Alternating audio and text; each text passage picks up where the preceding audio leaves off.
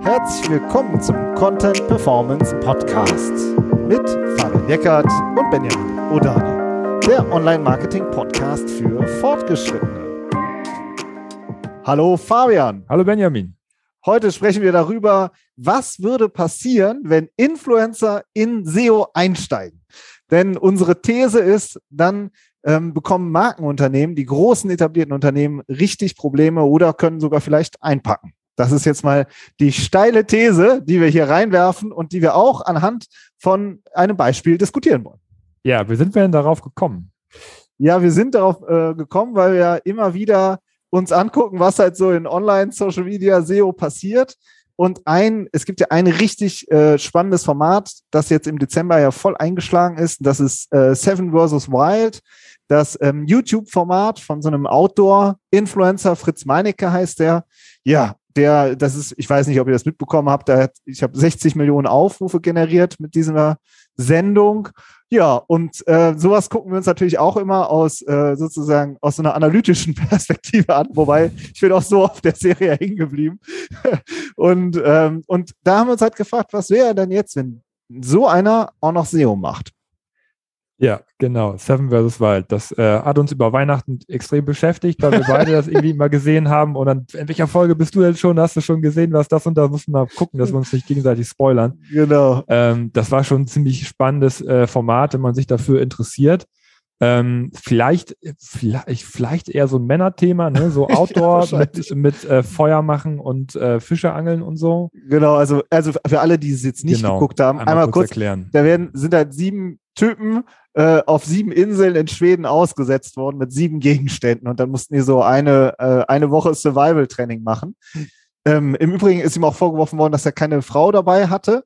Äh, das will er auch beim nächsten Mal besser machen, glaube ich. Und äh, das ist halt, und dann haben die sich so mit GoPro-Kameras die eine Woche lang aufgenommen, die ganze Zeit Selbstgespräche geführt und ich, mehrere haben direkt abgebrochen, äh, haben nichts zu essen gefunden oder haben irgendwie Panikattacke geschoben.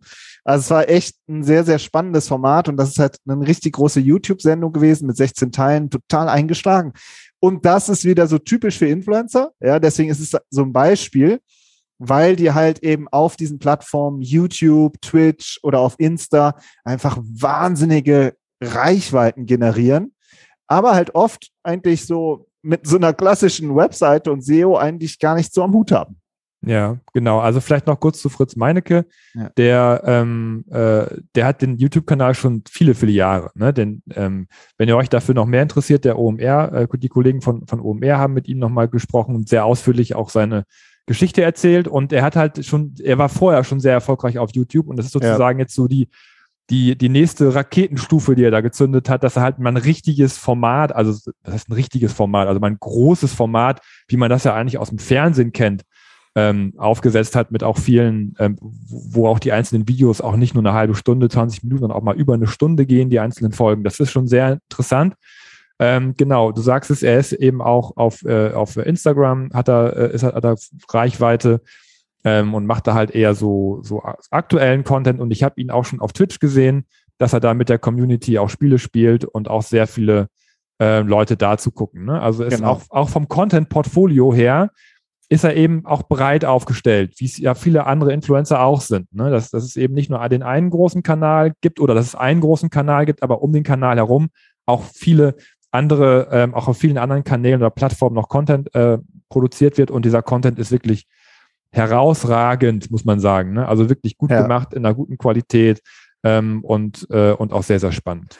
Und das Interessante das ist ja aber, wenn man jetzt in SEO reingeht und man denkt, äh, sage ich mal, in diesen ganzen Outdoor-Themen, dann hat man halt ja ganz andere Unternehmen im Kopf. Ich sag mal, Globetrotter oder äh, Decathlon oder so, ja, da gibt's, kommt dann immer auf die Produktkategorie an und so, aber es ist ja eine komplett andere Welt und auch im im Ranking. Und da wollen wir halt ähm, auch ein bisschen jetzt mal darüber nachdenken, was passieren würde, wenn jetzt die Influencer in SEO einsteigen oder wie könnten Markenunternehmen darauf reagieren, ja, und diese ganze Konstellation, ähm, dass sich sozusagen ja, solche ähm, Influencer, das sind ja letztendlich auch neue, um, rund um die Personenmarke entsteht ja auch eine ganze Produktwelt. Das ist ja auch bei vielen Influencern so, dass die schon dann auf eine Shop-Lösung zum Beispiel setzen von Shopify, eigene Produkte anfangen äh, zu entwickeln oder auch kooperieren mit Unternehmen. All das, das diskutieren wir jetzt mal ein bisschen. Ja. Aber erstmal würde ich gerne grundsätzlich einsteigen, denn wenn wir jetzt nochmal den Kanal SEO und Google uns angucken, was braucht man für, um Top-Positionen zu erreichen? Ja, also vielleicht lass uns das doch mal an einem, an einem Beispiel machen, find, find, ja. finde ich. Ja, also wir haben ja, du hast jetzt gerade zum Beispiel schon, schon gesagt, Globetrotter ist ja so eine Marke, die viele Outdoor-Leute ähm, kennen und das ist ein Shop mit Eigenmarke, mit, mit einer Eigenmarke, glaube ich, und sie haben halt auch noch, äh, vertreiben aber über ihren Shop auch Fremdmarken. Und ähm, ähm, man, man braucht, obwohl jetzt hast du eigentlich, naja, jetzt bin ich gerade ein bisschen ja, kannst du ähm, ruhig. Also ich, das ist als, als Beispiel, was man halt braucht, um Top-Positionen bei Google zu erlangen, ist halt grundsätzlich herausragender Content. Ja. ja. Also man, gerade auch im Shop-Bereich ist es ja so, dass dann aber äh, schwierig ist, ähm, mit herausragendem Content zu arbeiten, weil man ja eigentlich so eine Kategorieseitenstrategie hat. Und das ist bei, Globe, bei, bei äh, Globetrotter halt auch so. Ja. Wenn ihr die mal bei Sistrix reinschmeißt oder in das SEO-Tool eurer Wahl, ähm, die haben halt schon einen krassen Sichtbarkeitsindex. Ja, also die sind, die haben eine, eine sehr starke Sichtbarkeit. Das Tool ähm, findet über 300.000 Keywords in den Top 100 für, für diese Domain, unter anderem eben auch solche Begriffe wie Schlafsack oder Zelt oder Dachzelt oder so. Ja. ja. Ähm, und das sind halt, oder Trekkingschuhe. Ja, und das sind alles generische Begriffe, ja, die jetzt auf Fritz zum Beispiel mal gemünzt, der ja auch alles da in Schweden am Start hatte. Ja, der hat, die, die hatten jetzt vielleicht kein Zelt, aber haben halt irgendwie in einem Schlafsack gelegen, ja. Und, ähm, und äh, wenn man das noch und hat Tre Trekking-Schuhe an, ja, also es sind alle diese ganzen Ausrüstungsgegenstände, die man braucht, um halt, um, um in der, draußen in der Natur zu sein, die haben ja alle generische Begriffe, die dahinter stecken und diese generischen Begriffe haben alle ein fünfstelliges Suchvolumen. Ja, ja also nochmal kurz ein bisschen zum Konkretisieren. Schlafsack rund 25.000 Suchende im Monat. Trekkingschuhe 40.000 Suchende im Monat. Dachzelt 20.000 Suchende im Monat. Ne? Also, und da spielt äh, Globetrotter ganz vorne mit. Ja, und das gibt natürlich schon echt richtig typischen Schlafsack, hatte ich gesagt, ne? 25.000 Zelt 27.000, also ne, das ist das fünfstellige Suchvolumen, von dem du sprichst. Ja, ja genau. Aber was rankt dafür? Eine Kategorieseite. Ja. ja. So, ähm, das äh, ist halt das übliche Vorgehen in diesem, in dieser, in dieser Shop-Optimierung. Wenn man sich den Content anguckt, wir wollen jetzt keine Analyse von Globetrotter machen, aber es ist halt der klassische Text, den man da so erwartet. Ja, so. Ähm, ja, also das, das, kleiner, das, klein. das würde ich jetzt nicht als herausragenden Content bezeichnen. Genau, also du hast diesen kleinen Text oben, dann oft noch einen großen Text unten. Ich weiß jetzt nicht, ob das Schau bei Globetrotter auch so ist, aber das sind, äh, das ist der typische, die typische Content auf einer Kategorieseite, der ja auch funktioniert, weil Globetrotter auch so eine Brand ist. Ja, also ähm, die sind halt sehr bekannt in dem Bereich und haben dann einen Shop drauf und deswegen äh, stehen sie halt zu diesen generischen Begriffen auch wirklich vorne. Ja, so. Also ich habe gerade nochmal geschaut, auf der Kategorieseite kann man überhalb des, äh, der Produkte kann man Content ausklappen, der ist auch relativ umfangreich.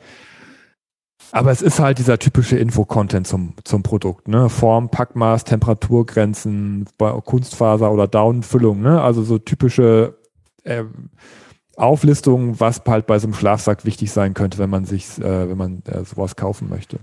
Und unsere Gedanken ist jetzt, was wäre, wenn Fritz Meinecke jetzt ein Content-Stück macht, die fünf besten Schlafsäcke im Test. Und er hätte die selbst getestet, weil er ist ja auch die ganze Zeit unterwegs draußen, ja, selbst in Schweden auf dem Boden getestet, was weiß ich, und schreibt darüber. Dann stellen wir uns halt die Frage, kann Globetrotter mit einer Kategorieseite bestehen? Ja, oder ist das nicht so, dass dann jemand, äh, der auch eine bekannte Marke ist. Natürlich nicht so groß wie äh, Globetrotter, können wir gleich auch noch drüber sprechen. Ähm, aber wenn dann sozusagen jemand mit einem sehr hohen Trust äh, und äh, Expertenstatus, den Google natürlich erkennt, ja, um, so ein Thema aufgreift und wirklich mal Content macht und wirklich mal eine SEO-Strategie macht. Denn das macht er aktuell ja überhaupt nicht. Oder? Genau, also der äh, Fritz Meinecke hat einen kleinen Shop, ähm, habe ich gefunden. Sieht, sieht schwer nach Shopify aus. ähm, wo halt so ein paar Produkte verkauft werden, aber äh, ohne jetzt eine große Sichtbarkeit zu haben, zumindest im generischen Bereich. Was aber auffällt, ist natürlich, dass er, dass, dass dieser Shop zu total vielen Keywords in Bezug auf seinen Namen rankt. Ja, unter anderem, also nach Fritz Meinecke alleine nach diesem Begriff suchen bei Google 20.000 Leute im Monat. Ja, das ist natürlich schon ein Zeichen, dass, dass, äh, dass, dass er eine, auch eine, eine, schon eine starke Marke ist, eine starke Eigenmarke. Und die Leute suchen im Longtail aber zum Beispiel auch nach Fritz Meinecke Ausrüstung. Ja, was hat er denn dabei? Und unter Fritz Meinecke Ausrüstung, da subsumieren sich ja eigentlich alle Gegenstände, die, die er dann dabei hat, wie zum Beispiel eben auch der Schlafsack. Ja, also ähm, das ist schon auch ein Signal, dass, dass es sich dabei um eine, um eine starke Marke handelt. Ähm, und das spiegelt sich eben auch dann im Suchvolumen wieder. Ja, genau, das heißt, ne? die, die Strategie, wenn er jetzt an, auch anfangen würde, solchen Informationscontent zu entwickeln, ähm, die baut schon auch darauf aus, einmal, dass er diesen herausragenden Content natürlich schreiben kann, weil er das ja auch, weil er ja der Experte dafür ist, live getestet, äh, und dass er eben aber auch diesen Brand-Vorteil schon hat, als, als Marke sich bei Google jetzt schon positioniert hat, als Entität, wie auch immer man das nennen möchte, ähm, und diesen ganzen ERT-Bereich, also Autorität und Trust und Vertrauenswürdigkeit, das auch alles schon mitbringt. Ja. Als, als Influencer, weil ich das über die letzten Jahre auch einfach hart erarbeitet hat. Und jetzt hast du genannt, sozusagen rund 20.000 Suchen nach Fritz Meinecke selbst, das ist Brand Search. Nach Globetrotter suchen rund 200.000 im Monat. Also jetzt wirklich einfach nur so Pi mal Daumen. Ja, wie der Fabian gesagt hat, keine tiefe Analyse, sondern Ersteindruck. Das heißt, man könnte sagen, Fritz Meinecke hat sozusagen ein Zehntel der ähm, Brandstärke, der Markenstärke von Globetrotter. Ja, also Globetrotter ist 90 Prozent stärker, keine Frage von der Sichtbarkeit, der ist ja auch ein Riesenunternehmen. Aber so ein Influencer ist schon ein Zehntel. Ja, ist jetzt auch nicht so, äh, nicht ein Hundertstel ja, oder ein Tausendstel, sondern ein Zehntel. Wenn man jetzt so diesen monatlichen Brand Search als Vergleichswert nimmt. Und das machen wir halt oft. Und wenn man dann sagt, äh, ne, also die Influencer haben, wie du halt auch sagst, finde ich, halt so eine herausragende Content-Qualität, die sie liefern. Und warum? Weil sie eben eine richtige Community haben weil sie ganz nah dran sind, jeden Tag mit den Leuten reden. Der hat, äh, wie ist es, er ist ja auf Twitch äh, unterwegs, stundenlang streamt er, diskutiert mit seiner äh, Hardcore-Community, die da wirklich drin ist, sind ja immer mehrere tausend da drin dann in so einem Livestream. Und äh, zumindest hat er das berichtet. Dann äh, auf den, auf seinen Videos, auf seinen YouTube-Videos hat er hunderte von Kommentaren. Ja, also er ist ganz nah dran und kann dadurch und ist die ganze Zeit im Doing, also er testet halt auch die ganze Zeit diese Outdoor-Produkte durch. Die Leute wollen das auch von ihm wissen. Ja. Und dadurch ähm, entsteht automatisch natürlich eine sehr hohe Content-Qualität auch. Also wenn er sagt, das Messer ist echt brauchbar, dann ist es halt auch brauchbar. Ja, also der, der ist einfach ein sehr hoher Trust-Faktor dabei, würde ich jetzt mal sagen. Ja, mit Sicherheit. Ja. Aber was halt fehlt, ist diese generische SEO-Strategie. Ja. ja dass, äh, oder wenn man das sogar noch weiter treibt und, ähm, und also das SEO jetzt als Teil des Content-Portfolios betrachtet, dann fehlt das bei ihm. Ja? Also das Website-SEO, nennen wir es mal so. Ne? Ich, wir haben uns jetzt zum Beispiel seine äh, nicht angeschaut, ob er jetzt auch vielleicht eine YouTube-SEO-Strategie hat. Das kann natürlich sein. Ja, wenn er sich so viele Jahre mit YouTube auseinandersetzt, kann es schon sein, dass, dass, dass er auch darauf achtet, bei YouTube generisch gut gefunden zu werden. Aber wenn man jetzt den reinen Google äh, die reine Google-Strategie sich anschaut, dann, ähm, dann ist es so, dass er neben YouTube und Twitch und Instagram eben kein SEO-Content-Asset sich aufgebaut hat. Ja, und das fehlt einfach. So, das ist eine ne, ne Lücke, würden wir jetzt als SEOs sagen. Ähm, ja, und man halt auch füllen könnte, wenn man das. Äh, und wollte. jetzt hast du, genau, jetzt hast du schon Content-Portfolio gesagt, denn diese Content-Portfolio-Denke, die hat er definitiv. Das hört man zum Beispiel auch in dem OMR-Podcast, weil er dann sagt, ähm, ja auf, auf Twitch, da streame ich und äh, diskutiere zum Beispiel diese Reaction-Videos. Also wenn Leute über Seven vs. Wild irgendwas äh, berichten oder, oder äh, sozusagen selber Videos drehen, dann äh, guckt er sich diese Videos an und diskutiert das auch wieder. Ja, also es ist so richtig typisches Community- und Twitch-Format. Er spielt da Spiele, so Outdoor-Games. Auf Insta sagt er, macht er auch viel so Hintergrund, Behind the Scenes auf, auf YouTube selbst kommen die eigentlichen Highlight-Videos, also es ist sein wichtigster sozusagen der Frontkanal, wenn man so möchte. Aber er denkt eben schon in einem richtigen Portfolio. Und dementsprechend äh, ist dann eben unser Eindruck, dass aber die klassische Website, also das ist ja auch viel, SEO ist ja auch sehr viel Evergreen, ja. Und die ähm, und diese Influencer, wie, äh, wie wahrscheinlich auch Fritz Meinecke denken, hat sehr stark in, was ist jetzt die nächste Sendung? Was ist jetzt das, was ich jetzt wieder raushaue? Ja, was spiele ich jetzt für ein Thema diese Woche? So, also sie sind sehr ähm, die liefern halt immer wieder neuen Stoff sozusagen für ihre Audience, für ihre Community. Und da fällt eben dieses Website-SEO ganz offensichtlich hinten runter. An diesem Beispiel, aber ich würde mal behaupten, wenn wir uns die 100 größten Influencer in Deutschland angucken, behaupte ich mal, dass 98 genauso aufgestellt sind. Das könnte ich mir gut vorstellen. Ja. Aber ich muss auch sagen, ich habe mir das Interview beim OMR auch ganz angehört. Es kam für mich persönlich auch ein bisschen durch, dass er sich das auch wünschen würde etwas, äh, in etwas ruhigere Fahrwasser auch ein bisschen in seiner Produktion zu kommen. Also er hat auch erzählt, welche, oder der, der Philipp Westermeier, Westermeier hat ihn auch gefragt, was, äh, was sind denn deine erfolgreichsten Videos gewesen und so vor Seven äh, versus Wild und da, da wusste er auch genau, die und die Videos haben gut funktioniert, weil sie eben auch, auch äh, Themen aufgegriffen haben, die viele Leute über einen längeren Zeitraum auch äh, beschäftigt haben. Ja, also man kann eben auch auf YouTube Evergreen Content erstellen und und äh, das hat ihm, glaube ich, auch gut gefallen, dass darüber auch eben sowas Re Reoccurring äh, kommt. Ähm, von daher, es ist ja auch äh, unternehmerisch sehr spannend, genau, äh, da sich dauerhafte Werte aufzubauen. Sprechen wir jetzt gleich noch drüber, ne, was das auch für ein Wert und für ein Asset für die Influencer ist. Ich würde aber auch gerne nochmal über auf die Unternehmen zu sprechen kommen. Also wo sind, wo sehen wir denn da die größte, das größte Problem? Hm. Also jetzt mal, jetzt Globetrotter ist ein sehr, sehr starkes Positivbeispiel von, von Kollegen, die es schon sehr, sehr gut machen. Die haben selber auch, ähm, sieht man auch auf der Seite, die machen auch selber Podcast und so weiter. Die haben auch eigene Content-Kanäle sich schon aufgebaut.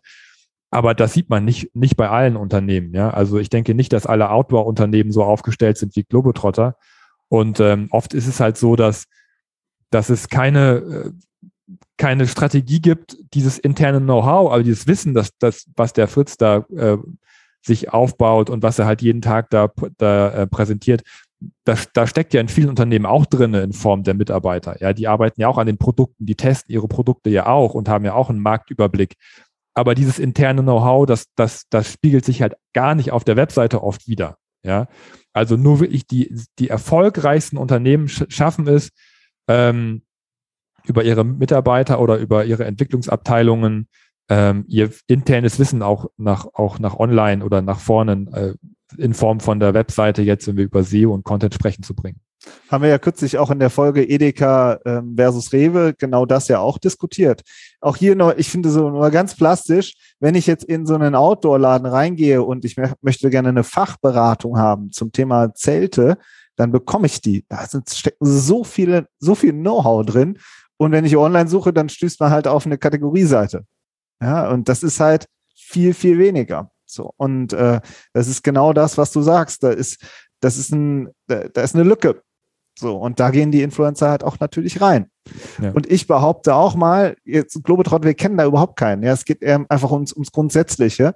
Ich behaupte auch, dass sehr viele Markenunternehmen viel zu wenig Content Marketing, Personal und auch SEO-Personal haben. Ja, also es, wer macht diese ganzen Themen? Wer bespielt diese ganzen Themen?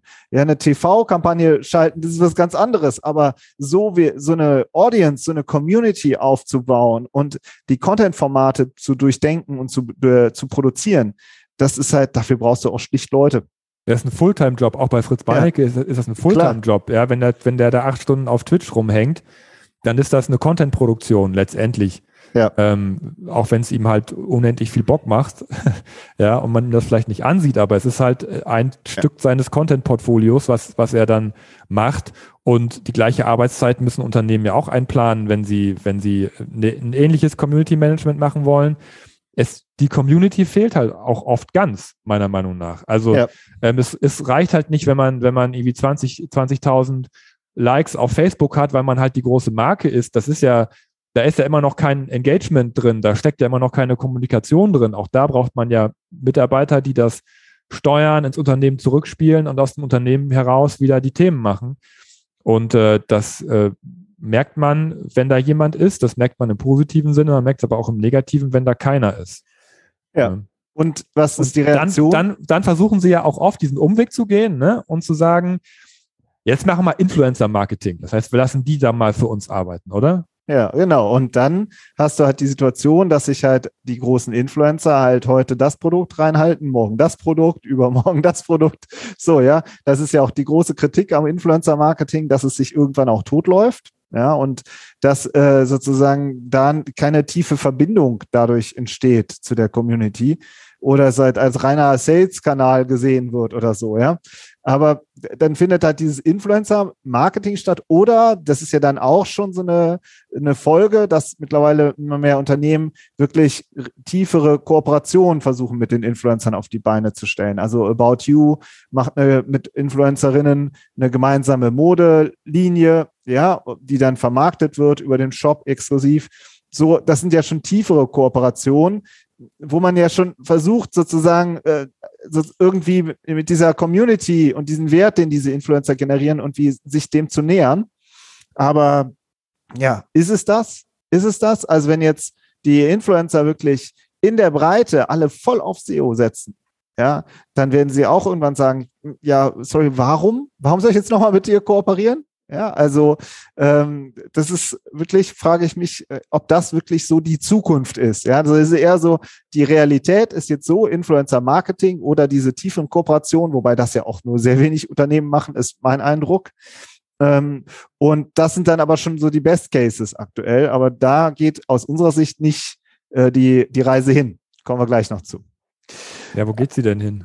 Ja, genau. Wo geht sie denn hin? Also, wenn jetzt Influencer richtige SEO-Strategien entwickeln. Wenn jetzt ein Fritz Meinecke sagt, was ist eigentlich mein Keyword-Set im Outdoor-Bereich und wie erstelle ich welchen herausragenden Content dazu und nutze vielleicht auch schon ganz viel, was ich ja sowieso schon habe. Ja, also ich erweitere mein Content-Portfolio gezielt um das Thema SEO. Ja, um einen Evergreen-Kanal aufzubauen. Ja, dann wird's richtig, richtig äh, interessant da wäre ich mal echt gespannt drauf, wie sich da die Rankings entwickeln. Es wird vor allem für ihn erstmal wahnsinnig interessant.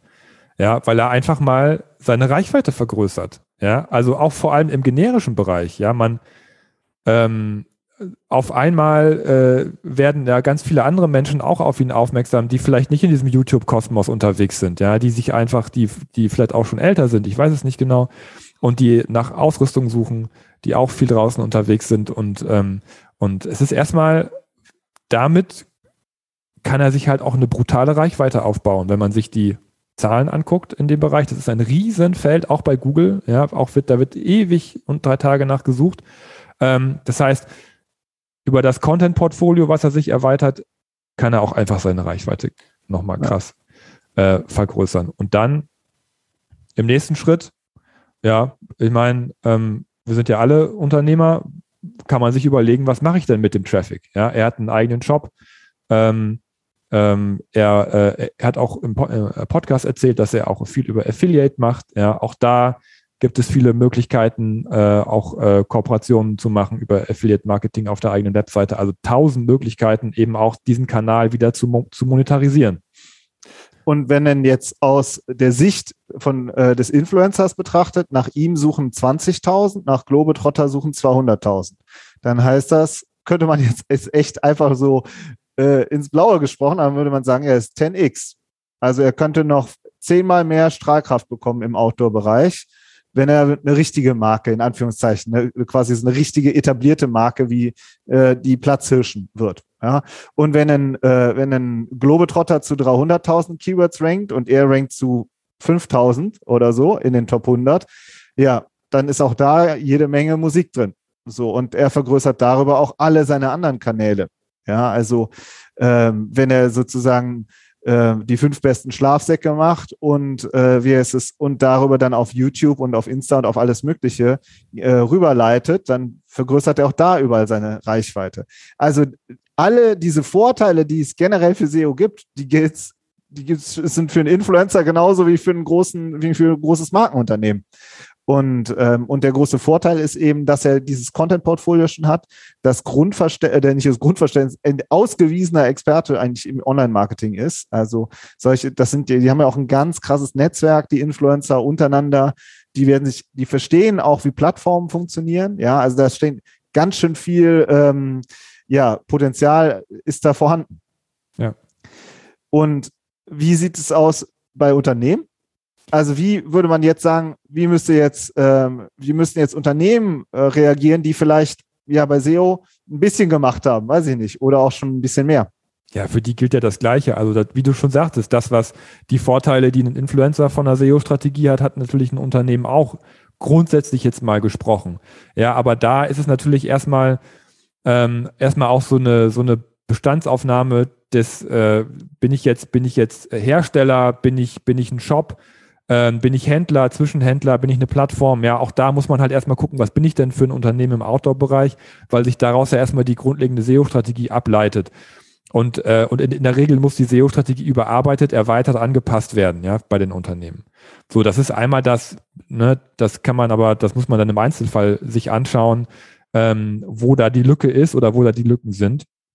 Aber viel interessanter ist ja eigentlich, ähm, wie, äh, wie sich Unternehmen ähm, halt ihr Content-Portfolio selbst auch erweitern können, ja, auch im Bereich Social, äh, ne, wie, wie man dieses Wissen auch nach außen transportiert, wie man sich selbst eine Community aufbaut. Das sind ja die eigentlichen Lücken, ja, die der Influencer füllt, ähm, wenn man mit ihm kooperiert zum Beispiel oder mit ihr.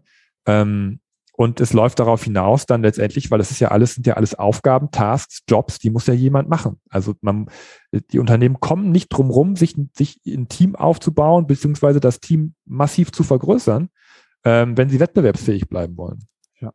Und ich sehe also auch auf der SEO-Ebene und auf der SEO, auf dem Website-Content, da ist sehr, sehr viel Potenzial. Da ranken viele Markenunternehmen gut oder auch sehr gut, aber die Frage ist, tun sie es auch noch in drei Jahren? So und ähm, und reicht der Content? Und dann, wenn man dann eben oft in die Analyse reingeht, das machen wir ja regelmäßig, dann äh, stellt man doch fest, ach, guck mal an, ja, dann äh, steht er doch nicht mehr in den Top 3, sondern seid schon äh, in den unteren Top 10. Ja, weil vielleicht der an Content schon ewig nicht mehr gearbeitet wurde. Ja, so. Das sind schon auch so Situationen, die man sieht. Und ne, also in, im Bereich SEO ist dann, ähm, ja, oft ist es so schleifen gelassen worden, so. Und dann Community gibt's, äh, hast du jetzt vorhin ja auch schon gesagt, manchmal schon so in äh, sozusagen in Teilen, weil jede erfolgreiche Firma hat in der Regel auch ihre Fans. So, also sie sind ja schon grundsätzlich da und damit besteht eigentlich auch mega Potenzial, da auch weiter reinzugehen. Also es ist Dafür brauchst du aber, und das ist auch äh, meiner Meinung nach total klar, du brauchst viel mehr Inhouse-Personal. Dann zu sagen, ja, lass, wir geben das mal an eine Agentur au, äh, raus, die uns eine Community aufbaut. Ich weiß nicht. Mhm. Also ähm, du brauchst aus meiner Sicht viel mehr Inhouse-Expertinnen und Experten im Bereich Content Marketing, im Bereich Social Media, im Bereich Community Building, im Bereich SEO. Diese Teams, die wir ja auch zum Beispiel bei US-Unternehmen äh, noch häufiger sehen, viel häufiger sehen als in Deutschland. Oder zumindest im Kleinen mal anfangen. ja, also, dass dann, dass man dann die ersten Content-Marketing-Leute und SEO-Leute einstellt. Ja, aber groß denken, ne? Ja, genau. Ja. Was passiert in drei bis fünf Jahren? Groß Weil, denken, ja. Also wir, wir haben ja auch äh, groß gedacht. Uns kickt das ja auch ganz schön, dieses Thema, weil ähm, weil wir ja auch immer uns überlegen, was ist denn eigentlich so der Trend, wo es hingeht. So, wir haben gesagt, okay, ähm, die Influencer, es machen ein, zwei machen es vor. Ähm, wir haben da auch coole Beispiele auch gefunden von ein, zwei Influencern, die das auch richtig gut machen. Äh, wir planen das auch nochmal im Livestream ein bisschen in der Tiefe zu besprechen. Also wenn ihr Bock habt und noch nicht im Newsletter seid, dann meldet euch auf jeden Fall an. Ähm, weil wir uns auch ein paar Influencer anschauen wollen oder ein oder zwei Beispiele, Cases, die es halt auch schon, die auch eine SEO-Strategie ähm, schon dabei sind, sich zu entwickeln. Ähm, und aber auch was mit den Unternehmen jetzt passiert in der, in der, in der, in der nächsten Zeit. Ja, also viele Marken, viele Brands werden angegriffen. Ob das jetzt durch Startups ist oder durch Plattformen wie Amazon oder andere Plattformen, die halt auch alle SEO machen und, und, äh, und auch Brand-Reichweite wegnehmen und so. Es ist ja, es ist ja schon ganz schön was los da. Ne? Ähm, und äh, das fand ich, fand ich witzig. Äh, in dem Zusammenhang hat Benjamin eine Prognose aufgestellt und ich möchte, dass er die selber mal vorstellt. Ja, ich ähm, die. Was ist denn das, was ist denn so das dritte jetzt? Also neben dem, in den, wir haben jetzt die Influencer besprochen, wir haben die Unternehmen bes besprochen, aber es gibt ja noch eine ein, ein dritte These hier, die im Raum schwebt, oder? Ja, genau. Also Influencer Marketing ist aus meiner Sicht perspektivisch funktioniert es nicht mehr, würde ich jetzt sagen. Also das ist, läuft sich irgendwann leer. Influencer-Kooperationen sind sehr, sehr spannend, aber auch sehr aufwendig. Und die Frage ist, ob das das auch schon das Ende ist. So. Denn meiner Meinung nach wird es ganz klar darauf hinauslaufen, dass sich die Unternehmen die Influencer kaufen. Also, dass man dann irgendwann sagt, ein Influencer mit seinem gesamten Content-Portfolio, mit seinen ganzen Prozessen, mit seiner Audience, mit seinem Know-how, das kaufen wir uns. Das kaufen wir uns komplett ein. Ja, und, ähm, und meine Prognose ist, ich bin kein MA-Berater, aber meine Prognose ist, das werden zweistellige Millionenbeträge pro Influencer. Weil, warum? Das ist, äh, wenn du jetzt im Outdoor-Bereich ein oder zwei Influencer hast oder drei, die irre groß sind, dann müssen ja eigentlich alle großen Outdoor-Marken sich früher oder später fragen, okay, wie kriegen wir, wie, wie kommen wir jetzt äh, wieder ran? Ja, und dann wird wahrscheinlich ein Bieterwettbewerb entstehen, weil so viele gibt es nicht. Und die Influencer, auch da wieder im OMR-Podcast, man hört das heraus, der so ein Fritz Meinecke sagt, ey, ich kann tun und lassen, was ich will. Ich habe so viel Geld auf dem Konto, ja. Ich kann jedes kreative Projekt umsetzen und eigentlich könnte ich auch aufhören zu arbeiten. Also Druck hat er nicht. Ja, so, der kann jetzt reinvestieren. Die sind auch extrem ähm, es, kostengünstig, effizient aufgestellt. Also soweit ich weiß, ist Seven vs. Wild, hat er, äh, hat er da mit zwei, drei äh, Mitarbeitern so ein Format aufgesetzt, was 60 Millionen Views generiert. ja, so. Ja, also er ist, ich glaube, er hat zwei Cutter, die für ihn arbeiten. Ja. Ich, ich, das, also das, sehr, sehr, das sehr Format selber war, da waren mehr Leute unterwegs, die sich dann initial darum ja. gekümmert haben, aber er ja, ist schon sehr, sehr schlank auf. Da wird sein Steuerberater sagen, ey, wieso ist auf der Kostenseite, warum steht da nichts? Ja, so. und, äh, und das heißt, ja, die haben, solche Influencer haben, äh, verdienen sehr gut, haben sehr viel Freiheiten und die dann überhaupt erstmal zu überzeugen, das wird, wird Geld kosten. Plus Bieterwettbewerb, das ist, äh, und an, einen anderen Weg gibt es ja nicht, wenn die Unternehmen nicht selbst Know-how aufbauen, sich selbst eine Audience aufbauen, selbst in SEO und alles weiter investieren, sondern sozusagen die, sich dieser Markt einfach frei weiterentwickelt, so wie jetzt, ja, dann äh, werden sich, werden diese Influencer diese Reich, äh, ihre Reichweiten noch massiver vergrößern und dann bleibt den Unternehmen nichts anderes übrig, als sie zu kaufen. Und das wird dann eben richtig teuer.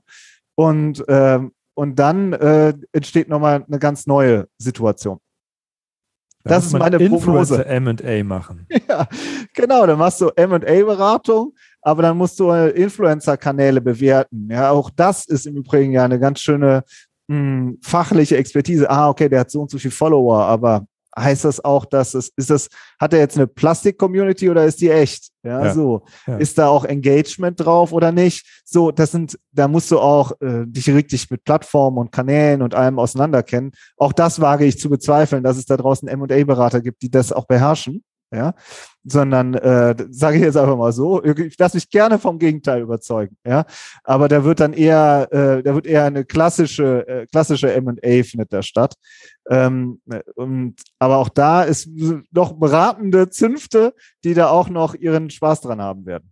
Das ist also, unsere, unsere Prognose oder meine Prognose. Also wie gesagt. Finde ich sehr interessant. Also kann ich, ähm, kann ich, äh, das, das klingt für mich sehr logisch muss ich sagen. Und wenn man sich so bestimmte Nachrichten und News aus bestimmten Branchen anschaut, dann muss man auch sagen, dass es jetzt schon in die Richtung geht.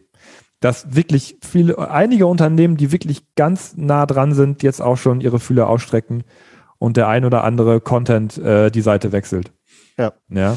Also es ist letztendlich auch ein Stück weit Investition in Content, meiner Meinung nach. Ja, aber im richtig großen Stil, weil der Influencer an sich, der bringt halt natürlich seine Persönlichkeit mit, aber er bringt halt auch ein riesiges Content-Asset mit.